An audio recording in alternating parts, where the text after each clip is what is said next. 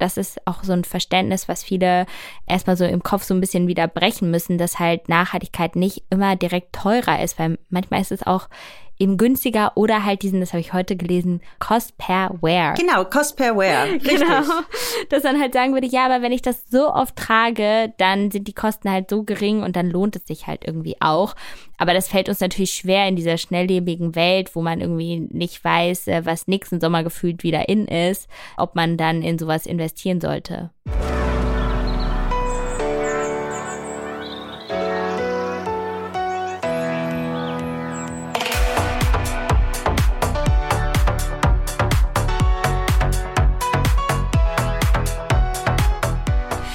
Und herzlich willkommen zu Let's Live Clean, dem Podcast von EcoWare. Ich bin Vreni Frost und ich beschäftige mich schon lange mit der Frage, wie wir nachhaltiger leben können. In der ersten Staffel unseres Podcasts dreht sich alles um das Thema Kleidungsmüll und wie der sich auf unseren Planeten auswirkt. Dazu spreche ich für EcoWare mit DenkerInnen, AktivistInnen und ExpertInnen, die uns Tipps und Inspirationen geben, wie wir ganz alltägliche Dinge verändern können, um nachhaltiger zu leben und zu einem sauberen Planeten beizutragen. Meine heutige Gästin ist Influencerin und Unternehmerin Diana zur Löwen. Diana startete schon mit 14 Jahren ihren eigenen Blog und sie ist in ihrer Community mit vielfältigem Content zu Themen wie Mode, Beauty, Liebe und Lifestyle bekannt. Auf YouTube, Instagram und TikTok klärt sie ihre FollowerInnen mittlerweile vor allem mit Inhalten rund um Empowerment, Finanzen und Nachhaltigkeit auf. Ich will von Diana wissen, wie Konsum und Nachhaltigkeit zusammenpassen und wie sie ihre eigene Rolle als Vorbild beim Thema Sustainable Fashion begreift. Und außerdem will ich herausfinden, welche Tipps sie auf Lager hat, wenn es um Nachhaltigkeit im Alltag geht. Diana, herzlich willkommen zu Let's Live Clean. Hi, freut mich. Diana, welche Rolle spielt denn Nachhaltigkeit in deinem Leben? Also, ich würde sagen, schon eine große Rolle. Es ist ja auf der einen Seite für viele so ein Buzzword, aber für mich ist das irgendwie auch eine Art schon Lebensstil natürlich auch. Für mich bedeutet halt Nachhaltigkeit auf der einen Seite nachhaltig leben im Bezug auf umweltbewusst, aber auch viel einfach Langfristigkeit. Also, dass man irgendwie denkt, wenn ich mir jetzt entweder was kaufe oder aber auch wenn ich etwas mache, dann will ich das nicht so spontan kurz machen, sondern schon mit diesem Gedanken, dass es irgendwie nachhaltig mich und mein Leben beeinflusst und dann irgendwie auch langfristig Teil von mir und meinem Leben wird. Und das kann man ja auf eigentlich, ja, wie gesagt, Kleidung beziehen, aber eben auch auf andere Dinge. In dieser Staffel sprechen wir sehr viel über die Vermeidung von Kleidungsmüll. Dazu zählt natürlich auch das Kaufen von Secondhand-Mode. Was sind denn für dich Argumente, die eher dafür sprechen, gebraucht zu kaufen statt neu? Also es gibt super viele. Ich würde schon alleine auch sagen, es gibt eigentlich nichts, was man nicht auch gebraucht finden kann. Und deswegen mache ich das auch mittlerweile meistens so, wenn ich jetzt shoppen gehe, also gerade online shoppen, würde ich jetzt gar nichts mehr neu kaufen, weil ich da überhaupt keinen Grund sehe. Mittlerweile haben ja auch alle großen Online-Shops, die man kennt, eben auch so eine Reused-Abteilung, sagen wir mal so. Und dann gucke ich halt immer zuerst da, weil ich da auch eben dieses Lieblingsstücke, Fundstück-Thema viel spannender finde, als jetzt immer so zu denken, oh, die neue Limited Collection von dem und dem. Deswegen mache ich das schon so, dass ich alleine online zum Beispiel gar nicht mehr so direkt nach ähm, neuen Sachen gucke. Wenn ich jetzt für ein Event oder so irgendwas brauche, dann würde ich immer zuerst gebraucht schauen und dann auch selber, wenn ich jetzt in Läden gehe, gehe ich halt auch meistens in Secondhand-Läden wirklich. Und klar, es gibt dann mal so einen Moment oder so, wo man, ich mag schon manchmal noch ganz gerne so High-Street-Marken. Und manchmal werde ich irgendwie schwach oder ich schaffe dann zum Beispiel bei einer auch Secondhand-Plattform einfach das Kleidungsstück auch wieder zu finden, weil mittlerweile weiß ich ja dann auch, was ist so mein Stil, was gefällt mir, welchen Schnitt mag ich. Und dann kann ich das ja auch einfach wirklich bei irgendwie einer Plattform Secondhand kaufen und spare meistens sogar noch Geld und irgendwie ist es dann ja trotzdem fast noch neuwertig. Also ich habe nie das Gefühl, dass ich da dann irgendwie auf was verzichten muss oder dass den Leuten das jetzt auffällt, dass die sagen würden, ist dein Kleid gebraucht? Also, ne, das sieht man halt einfach nicht und man muss sich da einfach nur, ich glaube, man muss halt ein bisschen mehr planen oder sollte einfach sich und seinen eigenen äh, Stil ein bisschen besser kennen. Aber dann geht es so einfach und ist irgendwie ein viel schöneres Gefühl, auch wenn man dann so eine Sache hat, auf die man so gewartet hat und auf die man sich so gefreut hat, als dass man dann immer so eine Riesenbestellung bekommt, wo alles in Plastik verpackt ist und wo man drei ja. Viertel wieder zurückschickt, weil es genau, nicht passt oder weil man dann sitzt. das einfach nur mal testen wollte und dann ja, finde ich das irgendwie viel viel schöner und ich habe auch das Gefühl, dass zum Beispiel so gerade so Vintage-Kleidung, also Mode, die noch ein bisschen älter ist, dass die auch viel hochwertiger war. Das ist auch so. Die Ne? ist viel besser verarbeitet. Genau. Meine Oma ist ja Schneiderin Mhm. gewesen. Also sie arbeitet jetzt mit 86 nicht mehr als Schneiderin, aber sie hat früher in Kroatien als Schneiderin gearbeitet. Und äh, wenn sie von mir Vintage-Sachen anschaut, dann fällt ihr auch immer auf, dass genug Nahtzugabe ist. Und wenn sie neue Sachen von mir irgendwie flickt oder Ja. so, ja, meine Oma flickt meine Sachen. Jetzt ist es raus. Aber dann ärgert sie sich immer, wie die Mhm. verarbeitet sind, die Sachen. Deswegen, ja, die alten Sachen sind qualitativ viel hochwertiger. Und ich habe auch einen alten Mantel von meiner Mama, der ist über 40 Jahre alt, der sieht aus wie neu. Ja, und ich hoffe, dass das auch irgendwie mehr und mehr bei den Menschen so in die Köpfe reingeht oder dass wir auch noch andere Lösungen finden. Ich habe jetzt auch schon öfters mal so ein paar Startups getestet, wo man Kleidung leihen kann. Oder mittlerweile versuche ich das auch manchmal bei so Läden anzufragen. Hier in Berlin war ich auch letztens in Mitte in so einem Designer-Vintage-Laden und ich dachte so, oh, ich hätte gerne alles, aber auch nur zum einmal anziehen. Ja, da haben wir auch eine tolle Folge mit Linda Ahrens von Unown, mit Ah, der ja. habe ich nämlich auch gesprochen. Ach, cool, genau. ja, das finde ich nämlich auch mega cool, deren Konzept. Und da denke ich auch so, das ist ja so schön, wenn man halt diese ganzen Designerstücke, die es ja alle irgendwie gibt, die, das wäre mir das dann auch mal wert, dafür natürlich irgendwie Geld auszugeben für einen Abend. Aber dafür hatte ich so eine ganz tolle Zeit mit dem Kleid und dann gebe ich das auch gerne wieder in die Hände von anderen, die sich darum kümmern, als dass ich das dann so horten muss. Aber ich glaube, dafür sind einfach viele noch nicht so bereit. Ich glaube, da muss sich auch noch einiges ändern. Aber ich glaube, das kommt aber. Ich hoffe. Und ich glaube auch, wenn man gerade auch für so schöne Events und sowas, dass man dann einfach da dann auch lieber so ein bisschen diese Geschichte bei den Kleidern toll findet oder eben auch die Qualität, weil wie gesagt, ich habe lieber ein richtig hochwertiges Kleid für 50 Euro einen Abend, als dann trotzdem für 400 Euro ein Kleid, was vielleicht so okay verarbeitet ist und es gehört zwar dann mir, aber ich würde es dann auch nicht mehr so oft anziehen für so ein Special Event. Da hoffe ich wirklich, dass sich was einfach ändert. Du hast vorhin gesagt, wenn man dann so auf so ein Teil wartet und schaut, und ich finde genau dieses Warten ist nämlich auch nochmal ein guter Punkt, denn ich bin ja so ein krasser Impulskäufer manchmal. Ich will es dann unbedingt jetzt sofort. Und da habe ich mich auch schon verbessert und gezügelt, weil ich ja auch nur noch Vintage und Secondhand Ja. kaufe oder nachhaltige Marken.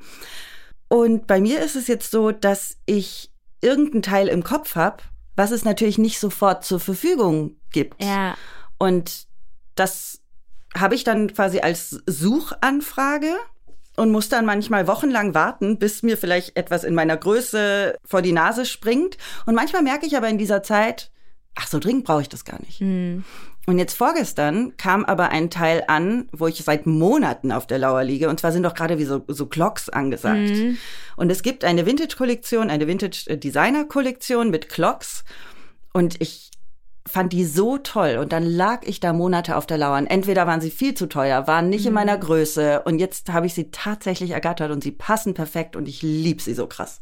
Oh, ja, das ist irgendwie so schön, weil ich habe das, ich habe auch so ein, ein paar Schuhe letztens auch wieder so gefunden, die ich so früher von so einer Designer-Brand immer so toll fand und jetzt habe ich das auch so auf meine Wishlist gepackt und ich glaube dann, ne, dann freut man sich einfach viel mehr, wenn man das dann mal wieder hat, aber auch so ein bisschen darauf gewartet hat, als dass man dann einfach sich dann sowas ähnliches kauft, was aber einen dann auch nicht so glücklich macht, ne? Also das ist schon irgendwie auch, auch gut, wenn man das so ein bisschen entschleunigt und wenn man trotzdem einfach weiß, weil ganz oft kaufen wir auch einfach Sachen, weil wir immer denken, wir sind nicht hübsch genug, wir brauchen jetzt ein Kleid, was uns halt viel hübscher macht oder so oder was uns jetzt wieder ein besseres Gefühl gibt.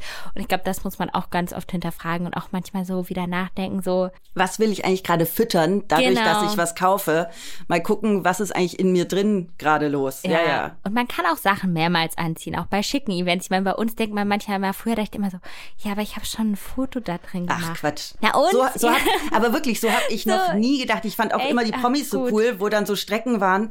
Sie hatte dieses Kleid schon fünfmal Ja. an, irgendwie in so einem Magazin, wo ich dachte, ja Mann, geil, voll, Voll, geil. das ist eigentlich wirklich richtig geil und da sollte man sich echt so ein bisschen von lösen, manchmal von diesem Gedanken, dass man immer denkt, ich muss jetzt die Leute mit so einem komplett neuen Outfit beeindrucken.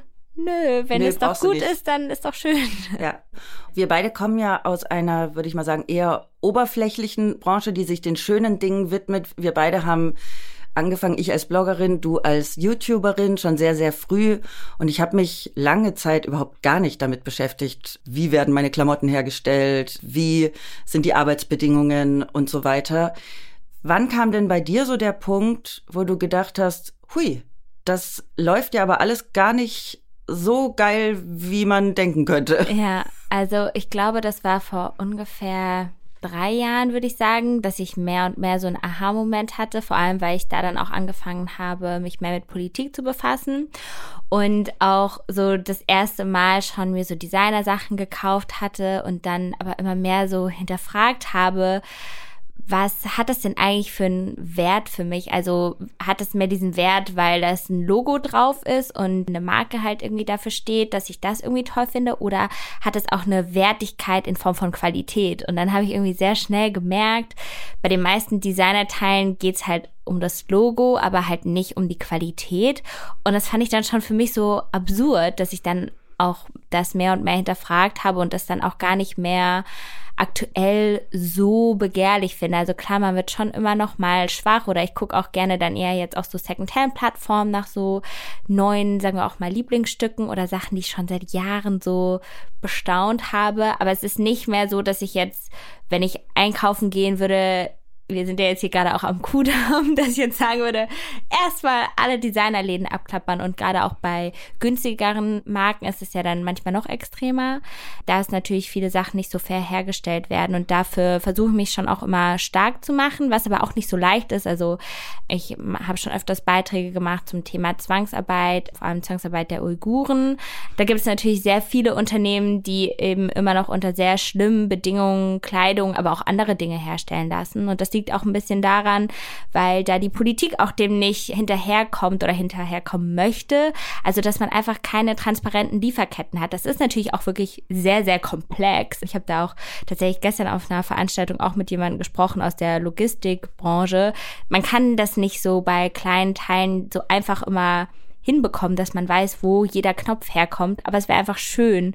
Und deswegen finde ich es schon wichtig, darauf aufmerksam zu machen und auch Leute so ein bisschen darauf hinzuweisen, auf der einen Seite so ein bisschen zu hinterfragen, wo kommt meine Kleidung her und auch doch ein paar Mal mehr nachzudenken, brauche ich das jetzt wirklich? Ne? Oder wie oft werde ich das dann tragen? Ich habe mir jetzt vorgenommen, dass ich mich wirklich immer fragen werde, trage ich das 30 Mal? Ich glaube, das ist so die Ja. Zahl, an der man sich orientieren kann. Und so versuche ich jetzt Ja, einzukaufen. Also das Outfit, was ich heute anhab, ähm, die Schuhe trage ich nur noch, also im Sommer. ja. Äh, da bräuchte ich eigentlich gar keine anderen. Trotzdem liegen zu Hause irgendwie 30 Paar rum. Also ich weiß auch nicht. Aber in Zukunft will ich das unbedingt anders machen. Und die alten Sachen werfe ich natürlich nicht weg. Ja, aber ich weiß, was du meinst, dass man halt wirklich so an Lieblingsstücken und Essentials so ein bisschen denkt. Genau. Du hast gerade schon das Stichwort Lieferkette benutzt. Ja. Lieferkette bedeutet ja, dass wir verfolgen können von der wirklichen Produktion, die meist irgendwo weit weg im Ausland erfolgt, bis hin zu unserem Ladentisch, dass da eine Transparenz herrscht. Was hältst du denn von dem Lieferkettengesetz? Also ich bin da auch immer, habe da schon öfters mit ähm, auch verschiedenen Politikerinnen gesprochen. Und man merkt halt natürlich, dass es immer noch nicht genug ist. Aber das ist halt so ein bisschen dieses Dilemma. Man kann zwar gewisse Richtlinien festsetzen, dass es irgendwie ja keine Kinderarbeit gibt oder eben bessere Löhne, aber man muss das natürlich auch erstens alles kontrollieren und ich glaube, es braucht auch so eine Kombination aus Politik und aber auch den Unternehmen, die sich dem wirklich verschreiben, die das einfach als ethischen Kodex sehen, dass sie da selber sonst auch dem irgendwie nachgehen. Ne? Also wenn das die Politik nicht fordert, dass man da selber einfach nochmal guckt. Ich meine, so Geschichten wie jetzt Rana Plaza, sowas sollte einfach nie wieder vorkommen. Und es ist irgendwie unglaublich traurig, dass eben Menschen auf der anderen Seite irgendwie ausgebeutet werden, damit wir irgendwie schöne Kleidung haben, die wir dann immer anziehen können. Und Und jede Woche neue kaufen? Genau, und Mhm. dass ja auch viele Marken so als USP nutzen, dass sie immer sagen, jede Woche, jeden Monat eine neue Kollektion. Das finde ich halt irgendwie einfach nicht mehr so nachhaltig und irgendwie auch nicht mehr zeitgemäß einfach. Wie war das denn bei dir, als du angefangen hast, dich mit Nachhaltigkeit zu beschäftigen? Ich weiß noch, bei mir war das vor ein paar Jahren, dass ich mich an das Thema mal rangewagt habe.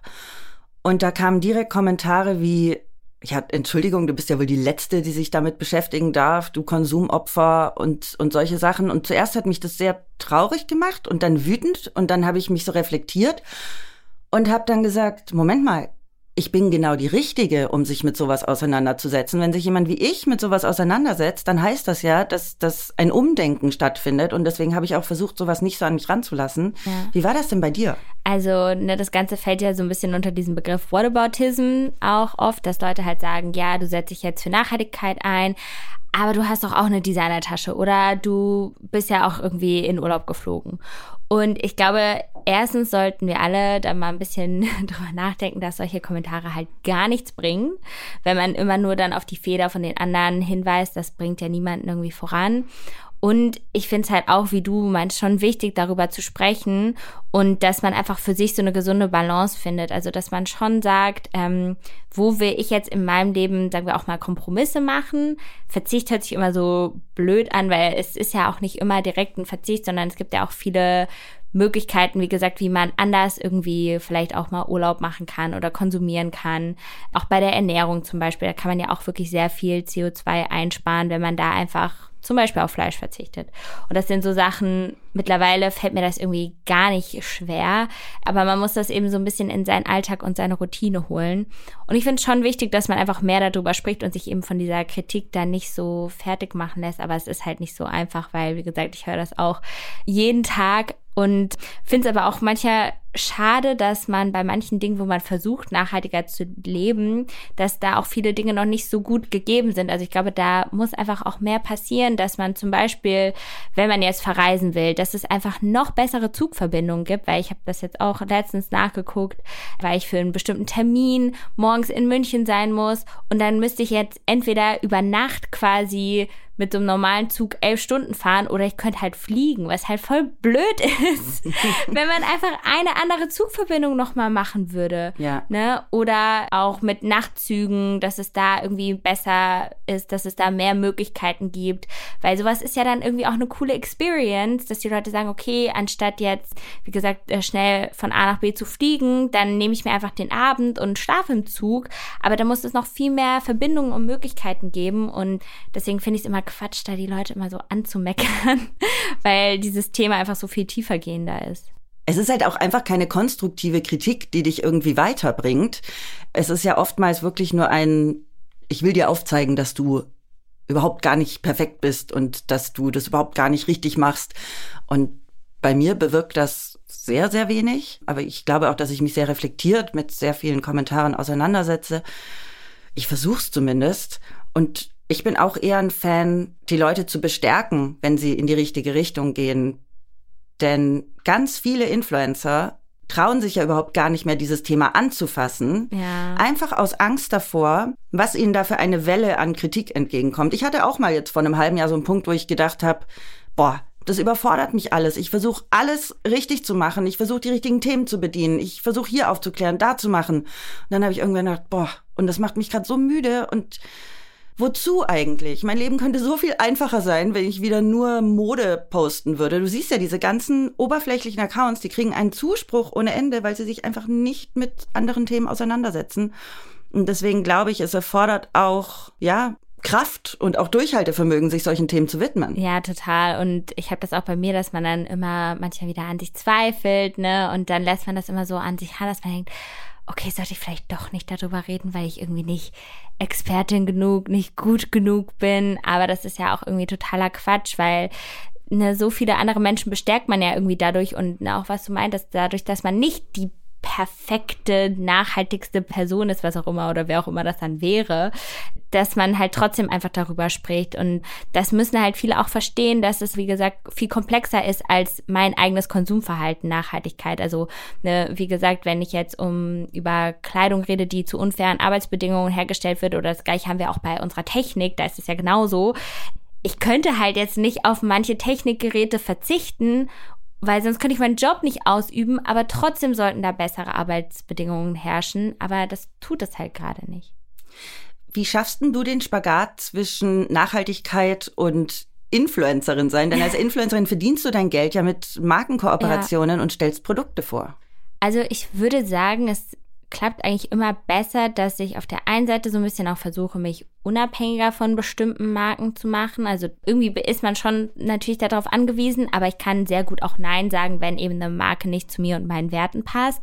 Und das habe ich wirklich sehr oft. Oder mittlerweile hat man ja doch auch so dieses Thema Greenwashing, Pinkwashing, wo ich dann immer wieder denke, wow, also die wollen jetzt ein politisches Statement machen, da und dazu aber machen noch Tierversuche oder machen das und das nicht. Und ich, es ist, es ist natürlich super schwer, aber mir hilft es da immer so meinen eigenen Wertekodex wirklich zu haben und zu sagen, okay, ich möchte keine Marken unterstützen, die, wie gesagt, Tierversuche machen oder die das und das machen und mich da lang zu hangeln und dann wirklich auch einfach Nein zu sagen. Und dann habe ich auch gar nicht so viele Kampagnen, die jetzt immer nur dieses kaufgetriebene sind. Klar, es gibt ein paar Marken, die ich selber eben auch benutze, wo man dann irgendwie auch Produkte anpreist und an sich ist das ja auch nicht schlimm, wenn es zu mir und meiner Community auch passt, aber da bin ich eben sehr kritisch mittlerweile, mit wem ich da irgendwie arbeiten möchte. Du hast ja angefangen mit Themen wie Beauty und Mode, Dating, Partys und heute machst du, ich sage jetzt mal tiefgründigere Sachen, ja. Finanzen, Politik, Nachhaltigkeit. Du hast jetzt schon gesagt, gerade auf Kleidung kam da so ein Umdenken, aber wie kam das in Bezug auf Politik? Ist das einfach, du bist älter geworden, hast dich für andere Dinge interessiert oder wie kam dieser Wandel? Ja, genau, dass ich irgendwie so ein bisschen gemerkt habe, also früher dachte ich immer so Politik, hä, was hat das jetzt mit mir so zu tun? Was hat das mit meinem Leben zu tun? Und mittlerweile merke ich halt, dass das halt überall ist. Und wie gesagt, dass Politik ja auch dann am Ende die Kleidung beeinflusst, die ich trage. Es beeinflusst meine Gegenwart, aber auch irgendwie meine Zukunft, je nachdem, welche Rentenreform vielleicht irgendwann mal wieder beschlossen wird oder wie Dinge besteuert werden. Also Politik ist ja überall. Und ähm, deswegen war mir das auch einfach wichtig, so Themen mehr und mehr für mich in mein Leben zu holen, um da so ein gewisses Verständnis zu haben und auch bei meiner Community, also die so ein bisschen abzuholen, weil ich glaube, viele, gerade so jetzt von der Gen Y, also man, ja, blockiert sich manchmal so ein bisschen davor, wenn man auch gar nicht immer diese Negativität so haben will und hat es nicht so in seinem Alltag drin. Und ich versuche das einfach wieder mehr bei den Menschen so in den Alltag zu holen, damit man auch mal mit Freunden ähm, zum Beispiel mal mehr wieder über Politik spricht und dann irgendwie auch merkt, wie wichtig das eigentlich ist. Ich glaube, Corona hat uns das ja auch eben sehr gezeigt. Ja, total. Was ist nochmal die Gen Y? Achso, die äh, Generation Y, also Millennials. Kommen da immer durcheinander. Immer, ja, also wir beide sind Gen Y. Ich bin noch so an der Grenze und alle, die zum Beispiel so jünger sind als ich, also ich bin ja jetzt 26, die gehören dann zur Gen Z, also ah. die berühmt-berüchtigte Gen Z gefühlt, wo alle jetzt sagen, das sind halt die, die so richtig mit dem Smartphone groß geworden sind. Und bei mir war das so ein bisschen an der Grenze. Also ich hatte mein erstes Smartphone, glaube ich, mit 16. Und ich glaube, das beeinflusst natürlich auch sehr, wie wir leben, wer wir sind und wie wir uns entwickeln. Du bist ja selbst Unternehmerin. Was glaubst du denn, wie Unternehmen sich in Zukunft aufstellen sollten oder vielleicht auch müssen, damit sich was ändert? Also natürlich ist das Thema Nachhaltigkeit da auch ein Punkt. Ich glaube aber, dass es bei vielen Unternehmen trotzdem noch nicht immer so ein wichtiger Punkt ist. Ich weiß noch nicht, ne, ich bin eigentlich auch nicht immer so der Freund von so pauschalisieren, aber wenn man sich das irgendwie so statistisch ansieht, dann ist es ja auch oft so, dass Frauenunternehmen auch eben so ein bisschen nachhaltiger, langfristiger führen und da jetzt auch dieses Thema Nachhaltigkeit nicht nur auf jetzt die Umwelt bezogen, sondern auch dann auf, dass man Unternehmen so aufbaut, dass es lang, langlebig sein kann und dass die Strukturen da auch sehr divers zum Beispiel sind. Und ich habe auch viele Freunde, die in dieser, sagen wir, krassen Startup-Bubble sind, wo dann der 10 Millionen sammelt und der aber 20 Millionen von dem und wo es immer so schnell um um Geld sammeln geht. Und das ist zum Beispiel sowas, was mir manchmal so ein bisschen Angst macht, wie schnell irgendwelche Menschen, meistens Männer, Geld von anderen Männern bekommen können für irgendwelche Ideen, ohne dass sie irgendwas schon dafür gemacht haben. Auf der einen Seite finde ich es auch manchmal sehr inspirierend. Auf der anderen Seite denke ich immer, man kann ja auch langsam wachsen. Und ich glaube, das ist so ein wichtiger Punkt, dass man sich da auch manchmal Gedanken macht. Man muss nicht immer innerhalb von zwei Jahren so krass schnell wachsen oder so, wenn eben dann dafür die Arbeitsbedingungen schlecht sind, sondern dass wir da eher so ein bisschen lieber langsamer Schritte gehen sollten und dafür aber dann richtig. Also so machen wir das zum Beispiel auch bei Relationship, so heißt ja die Firma, die ich gegründet habe, wo wir zum Beispiel Ratgeber für Frauen machen, aber auch mittlerweile andere Produkte. Wir würden halt nie irgendwas verkaufen, wenn das nicht zu unseren Werten passt, nur weil wir was verkaufen wollen. Also wenn wir jetzt mal irgendwie ein ähm, Pullover oder ein Audioguide oder so machen wollen, dann gucken wir eben immer, dass alles zu unseren Werten passt. Und das ist eben die Basis und sonst würden wir es gar nicht erst veröffentlichen. Wo siehst du denn als Unternehmerin, aber auch als Influencerin deine Verantwortung? Also ich würde sagen, auf der einen Seite, dass man natürlich bei sich selbst immer anfängt und auch so ein bisschen guckt, okay, wie kann ich als Mensch verantwortungsvoll handeln? Und dann natürlich aber auch, wie kann ich das eben ja, an andere mitgeben, eben durch meine Reichweite oder durch die Dinge, die ich mache, die Dinge, wo ich eben auch zum Beispiel, ich investiere auch manchmal in Startups, dass ich da auch zum Beispiel gucke, ich würde jetzt auch nur in was investieren, was zu mir und meinen Werten passt und dass ich das immer so mit äh, nach draußen trage und dann eben auch unterstütze. Und ich glaube, das kann natürlich andere auch inspirieren oder das hoffe ich zumindestens. Aber man muss natürlich immer so ein bisschen oder man darf nicht vergessen, dass man ja auch nur ein Mensch ist und eben nicht immer zu 100 Prozent perfekt in allem. Wie reagiert denn deine Community auf nachhaltige Mode, wenn du da Sachen zeigst? Also meistens eigentlich sehr positiv. Aber es gibt halt immer so ein paar Dinge, die natürlich viele auch so ein bisschen traurig stimmen oder wo ich auch immer so ein bisschen nicht weiß, äh, wie man dem gerecht werden soll. Auf der einen Seite finden es natürlich viele schade, gerade bei Secondhand-Mode, dass die Leute das nicht nachshoppen können. Ich meine, es gibt ja super viele Influencer, denen man genau deswegen folgt, wenn man sagt, ich will genau das T-Shirt haben, was die jetzt anhat. Und das geht dann halt meistens nicht. Und viele sagen halt immer so, ja, aber Nachhaltigkeit ist immer so teuer. Und das versuche ich eigentlich immer so ein bisschen auch zu thematisieren, den Leuten zu sagen, nee, es ist nicht teuer. Also kommt natürlich immer darauf an, ob man jetzt ja irgendwie nachhaltige Modemarken neu kauft, ne, oder Secondhand. Ich finde, das ist natürlich nochmal ein Riesenunterschied. Ich finde beides natürlich cool, eben auch faire Fashion-Marken zu unterstützen, wo man weiß, man hat langfristig was davon. Aber ich kaufe eben generell auch einfach viele Sachen Secondhand. Und natürlich kann man die nicht nachshoppen, aber die sind dann auch nicht so teuer. Und ich glaube, das ist auch so ein Verständnis, was viele erstmal so im Kopf so ein bisschen wieder brechen müssen, dass halt Nachhaltigkeit nicht immer direkt teurer ist, weil manchmal ist es auch eben günstiger oder halt diesen, das habe ich heute gelesen, Cost per Wear. Genau, Cost per Wear. genau. Dass man halt sagen würde, ja, aber wenn ich das so oft trage, dann sind die Kosten halt so gering und dann lohnt es sich halt irgendwie auch. Aber das fällt uns natürlich schwer in dieser schnelllebigen Welt, wo man irgendwie nicht weiß, äh, was nächsten Sommer gefühlt wieder in ist, ob man dann in sowas investieren sollte. Lernt deine Community nur von dir oder lernst du auch von deiner Community? Also ich lerne schon auch sehr viel von meiner Community. Also mittlerweile ist irgendwie total cool, dass mir viele auch immer mal Artikel schicken zu bestimmten Themen, auch viel natürlich zum Thema Feminismus, Gleichberechtigung aber auch eben Kleidung, dass mir da auch viele immer Beispiele schicken für Nachhaltigkeit und da aber auch irgendwie Artikel, die so ein bisschen kritisch sind, weil gerade auch bei dem Thema Laien sollte man ja auch trotzdem manchmal immer gegenrechnen, ne? was ist dann jetzt wieder besser für die Umwelt, wenn jetzt ein Paket wieder hin und her geschickt wird. Und ich finde das irgendwie total spannend, dass da gerade so ein Diskurs passiert, ne? dass man jetzt so wirklich überlegt, was ist denn jetzt so am besten. Ich glaube, man sollte es nicht ne, zerdenken irgendwie alles, aber ähm, ich würde mich einfach freuen, wenn man so ein bisschen offener einfach ist, so bei allen Themen, ne, dass man einfach auch mal offen ist für Neues, also dass man nicht eben immer Kleidung besitzt. Ich meine, bei Autos ist es ja auch schon gefühlt normal, dass man immer weniger gerade in der Großstadt ein Auto kauft, sondern es einfach leid. Warum kann es dann nicht an jeder Ecke so einen coolen Klamottenladen geben, wo man sich seine Kleidung leiht und dann wieder zurückgibt? Ich hoffe, das kommt noch. Ja. Wie können wir denn lernen, nachhaltiger zu leben? Ich glaube, auf der einen Seite ist es wichtig, dass man nicht immer sich so schuldig fühlt und dann sagt, ja, okay, ich habe jetzt irgendwie doch was tierisches gegessen, jetzt ist mir komplett egal. Also ich finde es immer bei allem, was man tut, immer wichtig, so diese Reise zu nehmen und sich gar nicht immer, also man sollte zwar schon irgendwie Ziele haben, aber am Ende kommt es ja so ein bisschen auf die Reise an, wie man die gestaltet. Und dass man da einfach immer Schritt für Schritt guckt, was kann ich irgendwie verbessern, weil das ist ja alles immer so ein riesiger Lernprozess, war wahrscheinlich bei dir auch, wenn du jetzt sagst, du willst deinen Kleiderschrank nachhaltiger gestalten, dass man dann erstmal merken muss, was fehlt mir denn oder worauf kann ich denn verzichten und worauf kann ich halt gar nicht verzichten.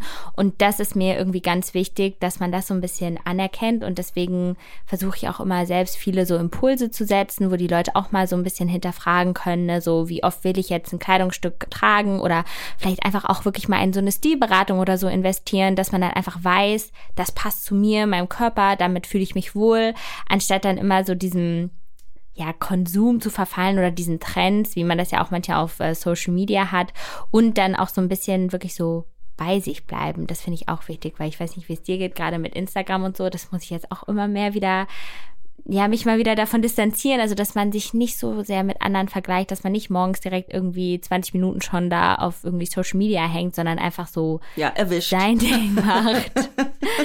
ja ich finde auch so wichtig, dass man sich nicht erschlagen lässt, sage ich immer. Weil wenn du anfängst, dich mit dem Thema zu beschäftigen, dann merkst du das und das und das und das und denkst irgendwann so, oh Gott, ich kann überhaupt nichts richtig machen.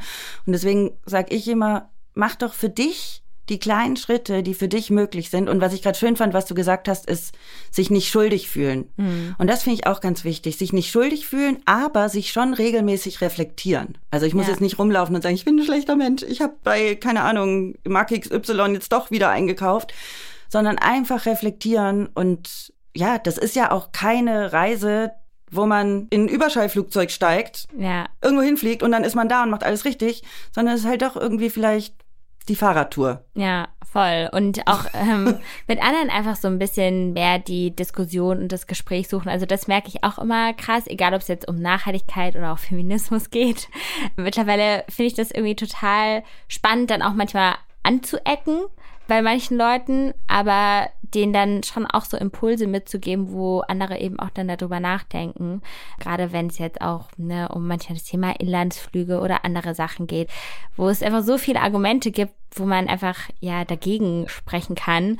Und dann finde ich es auch irgendwie gut, da sich dem bewusst zu sein, wofür man selber steht und dann auch mit anderen da manchmal ein bisschen eine Diskussion zu suchen. Ja, finde ich auch spannend, solange es eben eine offene und, und ja. echte Diskussion ist und nicht ein, ich drück dir jetzt meine Meinung auf. Da, ja, das, das ja. auf jeden Fall. Aber ich finde es schon wichtig, dass man, also das habe ich schon auch gemerkt, dass man sich da nicht immer so unterkriegen lassen genau. darf, ne? Weil irgendwie muss man ja auch ein bisschen eine Veränderung voranbringen. Und ich glaube, dann ist es, wie gesagt, diese Kombination aus, man muss das schon selber manchmal leben und anderen auch mitgeben, so kleine Schritte zu machen. Und man muss da aber irgendwie auch selber wirklich als positives Beispiel vorangehen. Hast du in deinem Leben, also ganz persönlich, Diana, als, als Privatperson, gerade noch irgendein Ziel, wo du sagst, da versuche ich gerade noch nachhaltiger zu werden? Mm, also, ich würde sagen, auf der einen Seite schon so ein bisschen die Ernährung. Ich bin schon fast komplett, dass ich das schaffe, vegan zu sein, aber manchmal sind irgendwie schon in manchen Dingen immer diese Milch wie heißt das immer, dieses Milchpulver? Mhm. und da gibt es so ein paar Sachen, wo ich dann so denke, okay, irgendwie könnte ich das weglassen, aber da habe ich noch nicht die perfekten Alternativen gefunden. Und sonst, also ich würde sagen, ich bin auch so ein bisschen beim Finanzthema so ein bisschen dabei, das noch nachhaltiger zu gestalten. Das ist dann auch wieder, da könnte man wahrscheinlich auch einen kompletten Podcast so zu machen, in welche Unternehmen will man investieren und in welche nicht. Ich habe ja so vor vier Jahren ungefähr angefangen. Und da ist jetzt so die Frage, wo will ich halt langfristig hinein investieren, welche Unternehmen möchte ich dann irgendwie unterstützen.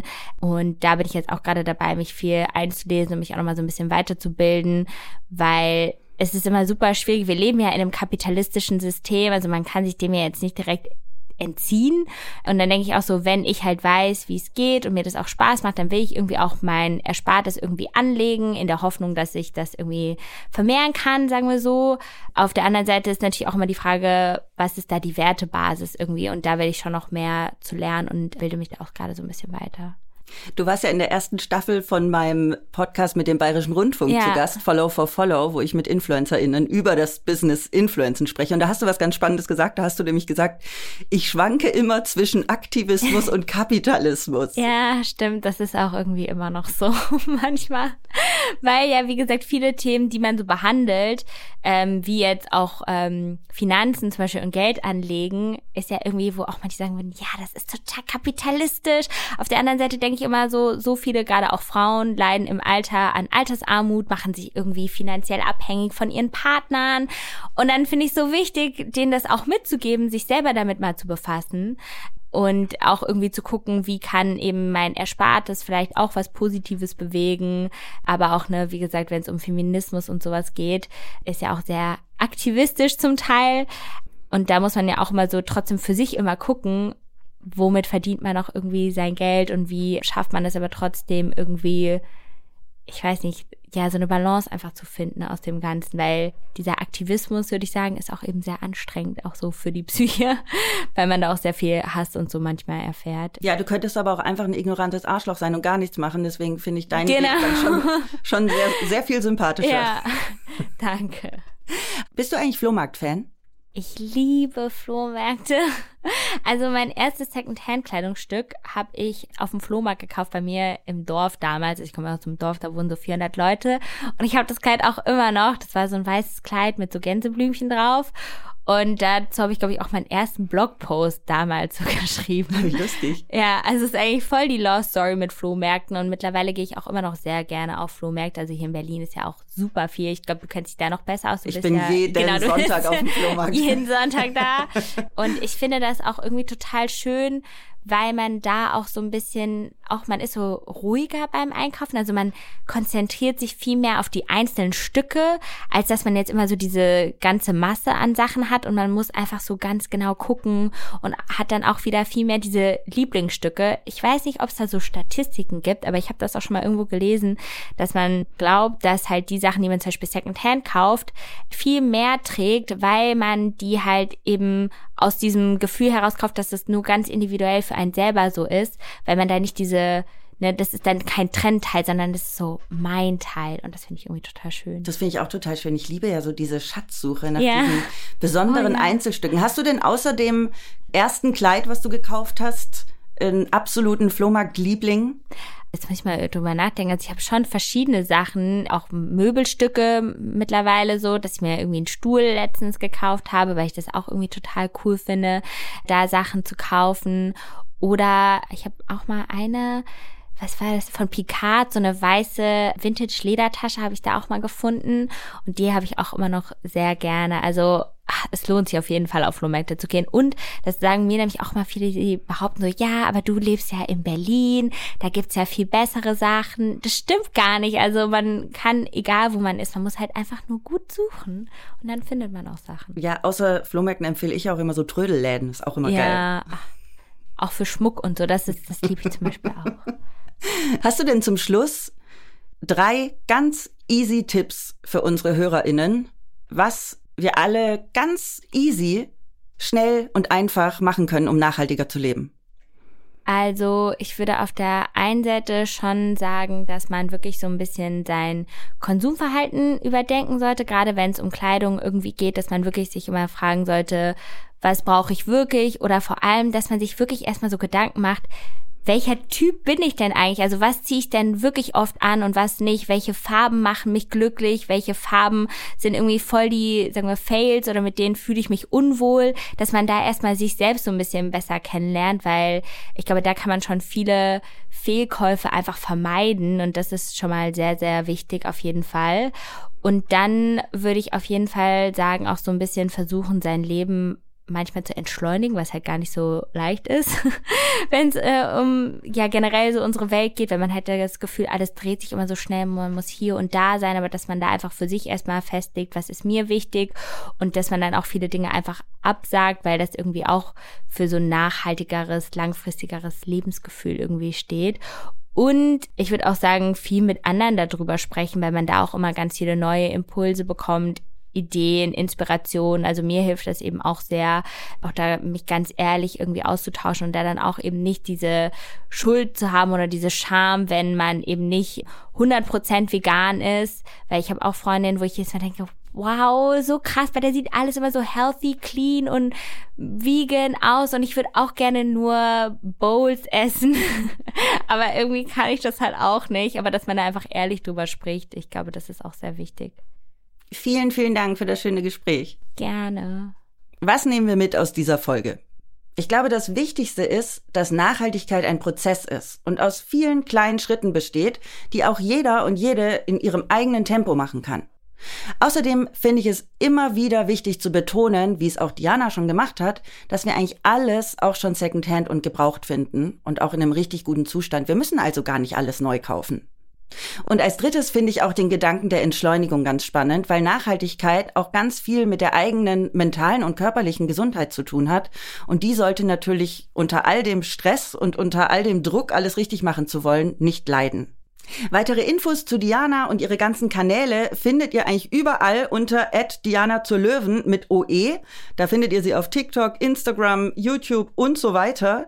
Und mehr über das Engagement von EcoWare erfahrt ihr unter ecoware.de. Alle wichtigen Websites, Social Media Kanäle und alle Infos findet ihr wie immer in den Show Notes. Wenn euch die Folge gefallen hat, dann abonniert oder folgt uns, damit ihr keine weitere verpasst. In der nächsten Folge beschließen wir die Staffel mit Luisa Dellert. Luisa ist Unternehmerin, Aktivistin, Podcasterin und Influencerin und sie engagiert sich auf ihren Kanälen tagtäglich für gesellschaftlich relevante Themen wie Nachhaltigkeit, Umweltpolitik und Gleichberechtigung. Mit Luisa unterhalte ich mich darüber, wie zukunftsfähige Politik für einen sauberen Planeten aussehen kann und wie Luisa es schafft, ihre Follower über politische und nachhaltige Themen zu informieren und zu guter Letzt, warum sie sich eher als große Schwester und nicht als Politik-Influencerin sieht. Danke fürs Zuhören und bis zur nächsten Folge in zwei Wochen. Ich freue mich auf euch, eure Vreni.